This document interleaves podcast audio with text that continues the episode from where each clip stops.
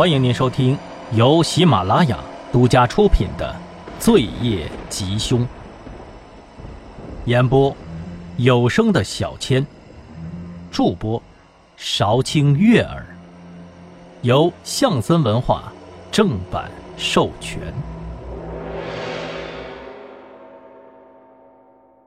第十九章，一星沉默了。抬头看着袁浩的眼睛，过了一会儿，十分严肃的说道：“那几个男孩子殴打、侮辱袁心，把他的衣服扒光，在他身上写字，还拍成了视频发到了网上。才十八岁就干出这种事来，确实令人发指。但是你把他们打残了，自己被学校开除，还背上了巨额赔偿的时候。”袁心可并不开心呢。他跟我说过，当他知道你被开除了的时候，他更难过了。报仇的方式有很多种，你却选择了一种让袁心最难过的。袁浩泣不成声，他一直都是一个懂事的孩子，那是他唯一的一次冲动。但是冲动都是要付出代价的，他不但没有解决事情。反而被那几个男孩的家里头狠咬了一口，赔上了自己的前程，妹妹也更加的伤心了。一星问道：“袁浩，你不会再做出让袁心难过的事了，对吧？”袁浩用力的点了点头。一星不知道他有没有听懂自己的暗示。或者说，袁浩根本就是无辜的，他不可能听得懂。无论是哪一种，他都愿意相信袁浩刚才所承诺的。夜色渐渐深了，滨海市华灯初上。黄总，喝酒啊！你闻闻这个酒不香吗？一个衣着暴露的女人妩媚的坐在了一个年逾半百的老男人身上，香着呢。老男人闻着闻着，把脸就凑到了女人的胸口。我闻着，宝贝儿啊，没有你香啊。两个人拉拉扯扯，你侬我侬，眼看着就滚到一块儿去了。张雨婷在一旁看着，脸上有些嫉妒。经常来这儿玩的都知道赵思思死了，而且死相极惨。赵思思死之前的那一晚，就是跟张雨婷在床上亲密交流的，然后第二天就没了人样了。这一下子，没有人愿意找他玩了。谁找了这个女人玩，就等于是在找晦气玩。再加上假酒的事情轰动了全城，地下皇帝酒吧的生意一下子就变得很差了。张雨婷现在可真是门前冷落鞍马稀。但是，她不死心，她需要钱。张雨婷一咬牙。厚着脸皮贴了上去。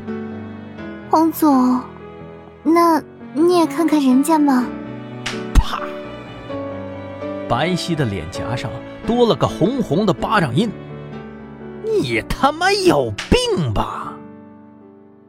张雨婷的眼前一阵的眩晕，刚要站稳，又被老男人一脚给踢倒了。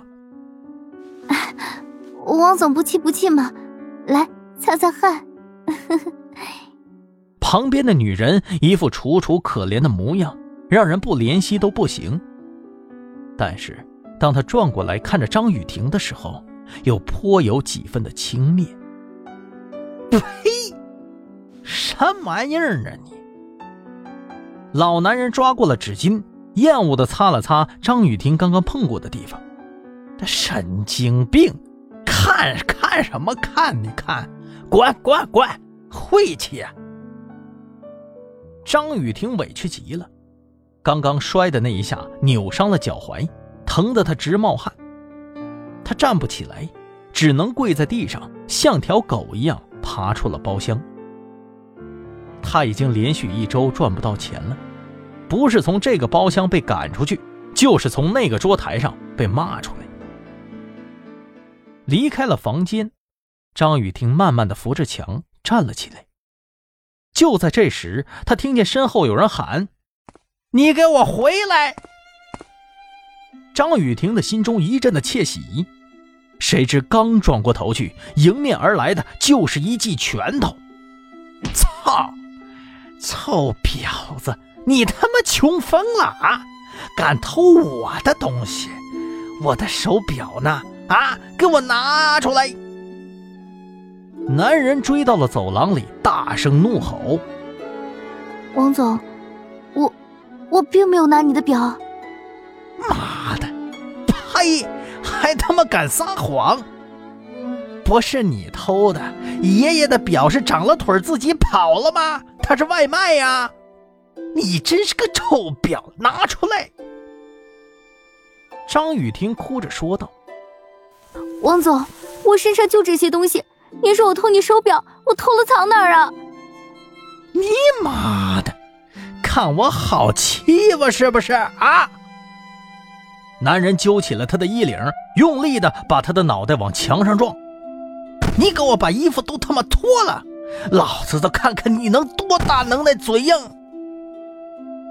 这边的吵嚷声吸引了很多其他包间的人出来围观，除了有几个不怀好意的起哄着大喊要脱衣服，没有人替他说话。快脱啊！反正你也没穿多少，装啥纯情啊？哎哎哎哎，哎呀，怎么回事啊，王总，干嘛这么大火气呀？段天狼从人群之中挤了出来，看着老男人指着张雨婷破口大骂。段天狼一瞬间就看明白了形势，也不废话，三步并作两步走到了张雨婷的身边，拿鞋尖儿怼了怼她的脸。靠，你聋了啊？脱呀！寻思啥呢？张雨婷听到这话，绝望了。她本以为段天狼还会和以前一样帮她说话，直到这一刻，她才终于明白，自己已经什么都不是了。她扶着墙，忍着痛，含着泪，绝望地站了起来，把身上最后的遮羞布卸下来，一块一块地丢到了地上。我操！你妈的！王总一见张雨婷脱光了，也没有找到自己的手表，恼羞成怒，继续动手打人。你他妈给我说，到底藏哪儿去了啊？你这个贱货吧，贱货！段天狼怕王老板盛怒之下没有轻重，万一把人给打死了担责任，赶紧上前拉架。哎哎哎，大哥，你干什么呢？啊，你自己打呀！就你这贱骨头，也配让人家王总亲自动手？给人道歉，快点的！是。张雨婷嗫嚅着，一丝不挂的跪在了地上。啪，啪，啪，扇着自己的耳光。王总，对不起，我是贱货。大点声！王总，对不起。我是贱货。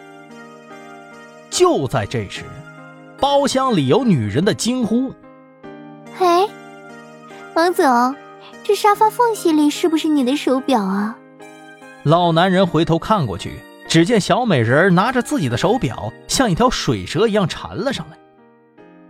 啊，嘿嘿嘿嘿嘿。啊，原来在这儿啊！哎呀，我的小宝贝儿啊，还是你厉害！来，哇！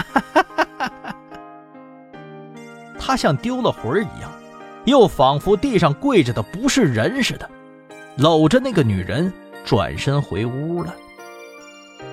我一看就知道是王总的东西，手表都那么有品位。砰！包厢关上了门。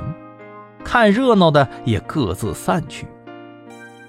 段天狼看着狼狈的张雨婷，没说话，挥手让两个手下把她抬到后台去了，省得在这儿丢人现眼。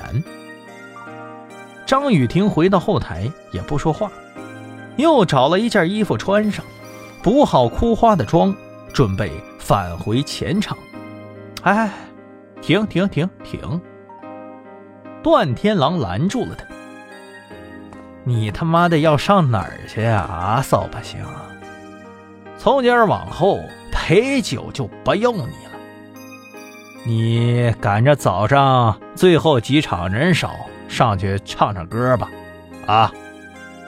段天狼说完，面无表情的看着他。张雨婷知道，如果不去陪酒，他就没了最大的一块收入，唱歌赚的钱根本不够他的用度。本老板，我求求你，让我再试试。你再试试啊！你再试试，我他妈整个店明天就逝世了。让你干啥你就干啥，赔钱货。张雨婷沉默了许久，她鼓足了勇气问道：“那段老板，我可以见见他吗？看一眼就好。”我已经三个月没有见到他了，求求你，滚！段天狼顿时拉下了脸，眼珠子瞪得溜圆，啪啪，狠狠的扇了他两巴掌。